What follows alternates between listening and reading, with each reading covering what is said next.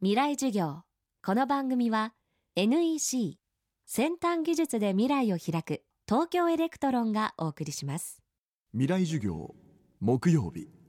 チャプター4今週の講師は中川大地さん。東京の新名所東京スカイツリーをさまざまな角度から考察した著書東京スカイツリー論が話題です震度5強を観測した昨年の東日本大震災でも大きな被害が出なかった東京スカイツリー。そこにはさまざまな日本企業の最新技術が集結しています。未来授業4時間目。テーマは東京スカイツリーと日本の未来。スカイツリーのあの設計コンセプトの中には決して世界一の高さの建物を建てようということではなくてもっと高さ以外のですねまあ、日本のあの美点というのをむしろちょっと積極的に発見していこうというコンセプトというのがあのいろいろ見受けられるところがあります。まあ、例えばですねあのスカイツリーの構想設計にはですねあの日本の伝統建築であるあの、えー、まあ五重の塔があるわけですけれどこの構造をですね現代的な技術によって再現しようというあのそういうコンセプトがあるわけですね。あの五重塔の真ん中には、えー、心柱というですね柱があるんですけれどこの心柱はその周りのですね五重塔の塔本体の構造とは独立する形であの切り離されてあるんですでこれがあることによって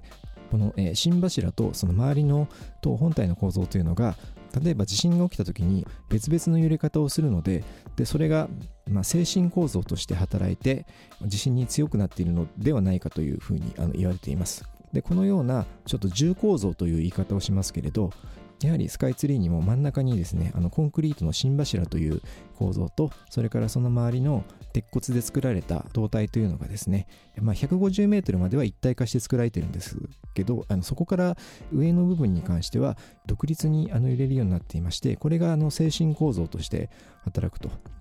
まあ、実際にあの木造建築で作られた五重塔はですねあの歴史上、まあ、地震で倒壊した記録がないというふうに言われてるんですけれどこういうなんていうかあの日本の伝統建築が、えー、持っているかもしれないこのあの地震国としての、まあ、日本にマッチした、まあ、伝統的な知恵みたいなものをですねそれがこの現代の最新の、えー、技術というのをちょっと融合していくことによって、えーまあ、それまでの、えーまあ、東京タワーまでのような西洋に追いつけ追い越せではない、まあ、独自のですね文化の強みを発揮して新たな日本像をあの築いていこうという、えー、そういうコンセプトが実はスカイツリーにはその構造設計のレベルから、まあ、意識して作られているということがあります。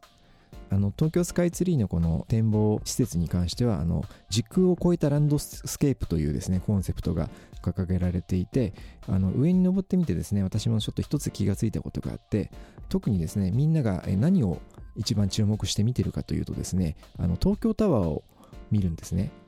特に夜なんかだとあの東京タワーが、まあ、ちょうどその東京の真ん中に立つろうそくのような形にライトアップされてるんですけれど特にまあスカイツリー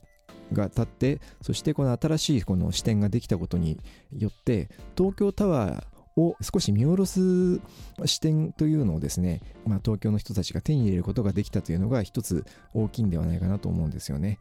高度経済成長期の、まあ、東京のシンボルとしてそれまで立ってきたこれまでのその東京タワーそういうその東京の歴史そのものをですね新しく、まあ、しみじみと眺めることができるというかそういうまあ東京の歴史そのものを体感する視点というのをこのスカイツリーというのはあの持ってるんじゃないかなと思うんですね。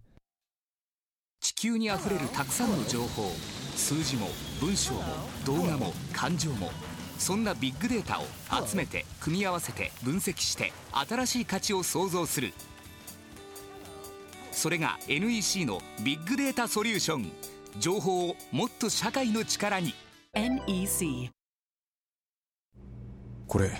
100万分の1センチ右じゃないか。本当だ。100万分の1センチ右ですね。やばい。大きくずれちゃうとこだった。想像を超える単位で精度が求められる半導体の世界。半導体を作る装置のリーディングカンパニー東京エレクトロンです。未来授業。この番組は NEC 先端技術で未来を開く東京エレクトロンがお送りしました